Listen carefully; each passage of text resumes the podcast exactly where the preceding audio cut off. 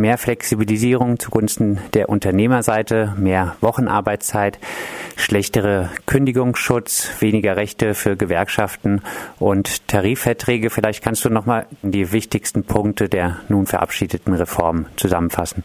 Also weniger Rechte für Gewerkschaften stimmt nicht ganz, sondern es gibt mehr Rechte für Minderheitsgewerkschaften, nämlich für die, die gerne mit der Kapitalseite über dessen Wünsche verhandeln möchten. Das wird in der Praxis insbesondere die CFDT betreffen. Das ist der zweitstärkste Dachverband in Frankreich, der historisch mit den DGB-Gewerkschaften in Deutschland oder mit ihren Apparaten, mit ihren äh, Leitungen äh, verbandelt ist.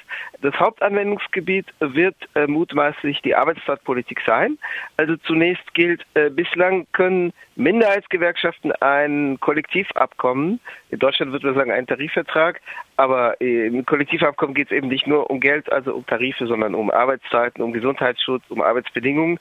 Ähm, Minderheitsgewerkschaften konnten rechtsgültig ein ähm, Kollektivabkommen unterzeichnen. Das war äh, gültig, wenn die äh, Gewerkschaften, die am Verhandlungstisch saßen, jeweils zehn Prozent der Stimmen bei Personalvertretungswahlen im Unternehmen vertraten und wenn sie zusammen 30 Prozent auf die Wahl gebracht. Man brauchte also 10 Prozent, um am Verhandlungstisch zu sitzen, 30 Prozent, um zu unterzeichnen.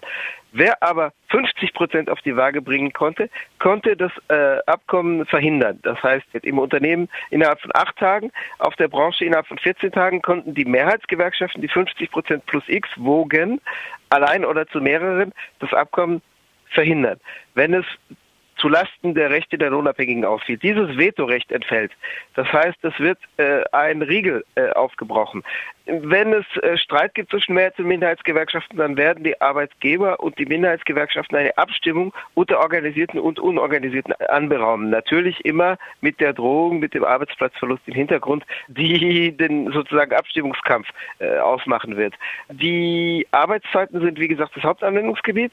Äh, da geht es darum, dass äh, Überstunden als solche nicht mehr äh, betrachtet werden, sondern in längeren Ausgleichszeiträumen durch kürzere Arbeitswochen ausgeglichen beglichen werden. Das bedeutet, dass eine Arbeitswoche eben 27 Stunden und die andere 43 betragen kann, damit man auf 35 im Mittelwert kommt. Diese Möglichkeit bestand schon bislang. Ein Monat auf einseitige Anordnung des Arbeitgebers als, als Ausgleichszeitraum oder ein Jahr ein Jahr, das war schon seit dem Jahr 2000 der Fall, also seitdem es die sogenannte 35-Stunden-Woche als rein theoretischen Richtwert gab. Ein Jahr, wenn der Arbeitgeber sich mit einer oder mehreren Gewerkschaften einigen konnte. Das äh, sind künftig Zeiträume von zwölf Wochen, also circa einem Vierteljahr Ausgleichszeitraum auf einseitige Anordnung des Arbeitgebers allein hin und bis zu drei Jahren äh, bis zu drei Jahren Ausgleichszeitraum, wenn der Arbeitgeber eine oder mehrere Gewerkschaften findet, die mit ihm eine entsprechende Vereinbarung unterzeichnen. Da gibt es noch weitere Regeln in aller Kürze. Ähm, was Betriebsbekündigungen betrifft, so werden sie erleichtert. Das heißt, in Unternehmen bis zu 300, die also als Kleinunternehmen bezeichnet werden, zwischen 10 und 300, äh, wird festgezurrt, wie viel Vierteljahre an Umsatzrückgang, wir sprechen nicht von Verlust, wir sprechen nicht von roten Zahlen, wir sprechen von schwarzen Zahlen, wo aber die Gewinne aus Sicht der Aktionäre oder der Arbeitgeber der Unternehmen nicht mehr äh, ausreichend steigen oder nicht mehr ausreichen. Also äh, zwischen einem Vierteljahr und drei Vierteljahren Umsatzrückgang oder Rückgang der Aufträge bei, aber nach wie vor schwarzen Zahlen genügen, damit die Arbeitsgerichte gebunden sind und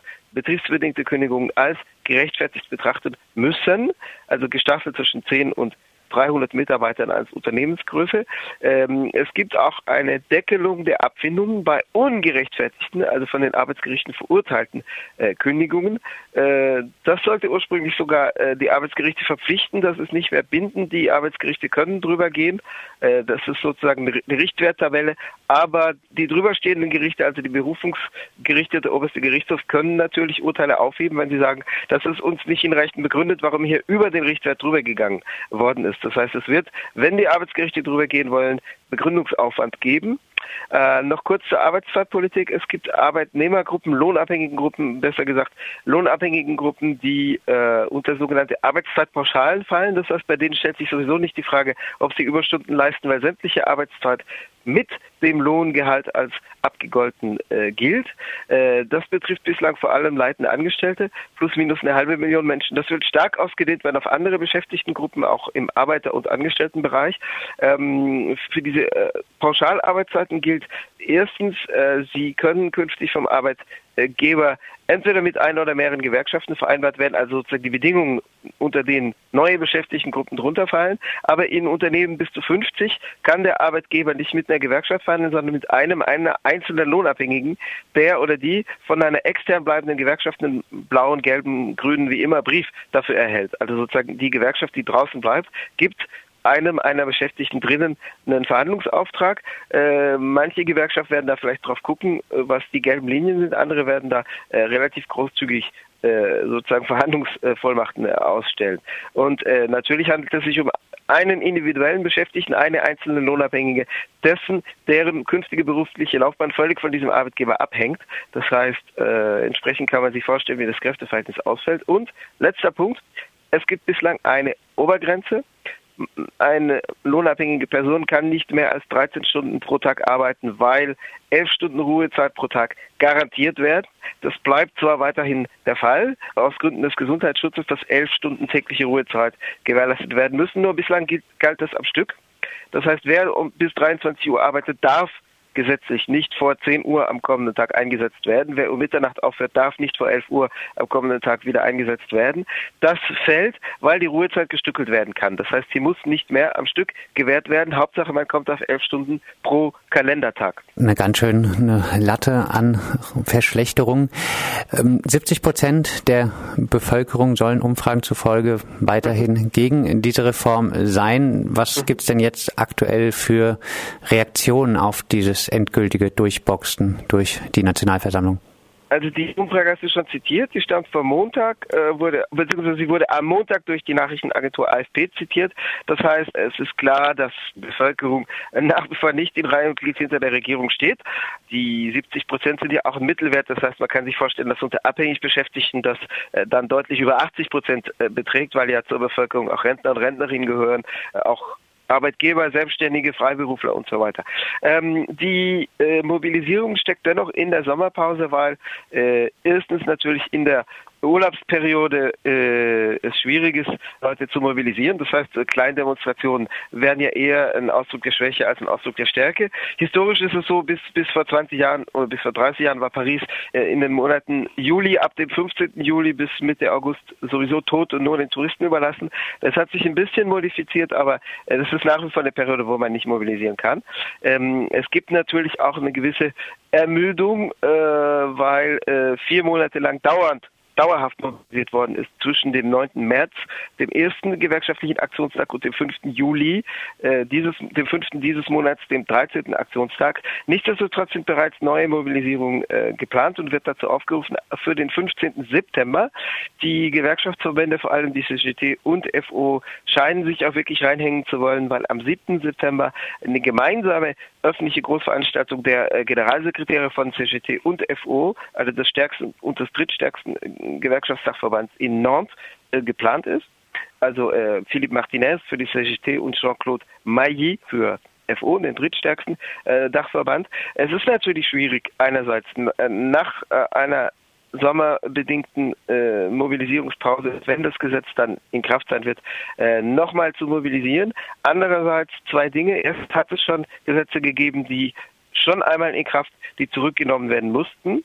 Das äh, historisch jüngste wichtige Beispiel, das nicht ganz übertragbar ist, ist das, das äh, CPÖ, also das äh, Gesetz der Gesetzesbestimmung, die den Kündigungsschutz für äh, bis zu 30-jährige Lohnabhängige aushebelte, beziehungsweise für zwei Jahre aussetzte. Das Gesetz war bereits in Kraft seit dem 31. März 2006, als es, also als die Bestimmung zum CPÖ rausgenommen werden musste und zurückgezogen werden musste am 10. April. Das war natürlich eine andere Situation. Da war die Mobilisierung, als das Gesetz unterzeichnet wurde, so stark, dass alle wussten, dass das Gesetz nie real Anwendung finden wird. Ähm, äh, das Zweite ist, dass äh, es ja allein um das Arbeitsgesetz ging, dadurch, dass es das Arbeitsgesetz komplexe Bestimmungen äh, enthält, die sich wieder auf andere Regelungen beziehen und auf andere Probleme, war immer klar, dass es um la loi travail et monde geht, das heißt das Arbeitsgesetz um die Loi Travail und die Welt, die, die es hervorgebracht hat. Das heißt, die Mobilisierung wird auch bei dem Gesetzentwurf bzw. jetzt künftig dem Gesetz nicht stehen bleiben. Dann vielleicht äh, bist du ein bisschen drauf eingegangen als Abschlussfrage. Wie realistisch ist es, dass dann nach der Sommerpause nochmal wirklich eine Bewegung zustande kommt und das Gesetz wirklich äh, zurückgenommen werden muss?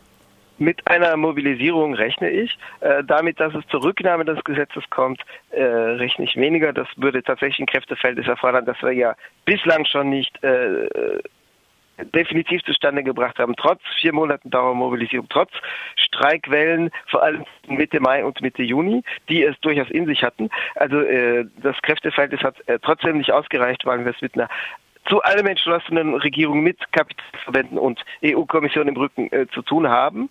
Ähm, nichtsdestotrotz äh, erfordert das Gesetz ja auch dafür, dass es konkrete Früchte trägt, äh, den Abschluss von Vereinbarungen in den Unternehmen. Und das könnte jeweils zu erheblichen Konflikten führen, weil der politische Preis für Gewerkschaften, die dann unterzeichnen, die oft der CFDT angehören werden, weil dieser politische Preis gestiegen ist. Das sagt Bernhard Schmidt, freier Journalist und unser Frankreich-Korrespondent aus Paris. Mit ihm sprachen wir über das jetzt endgültig durch die Nationalversammlung durchgeboxte Loi Travail.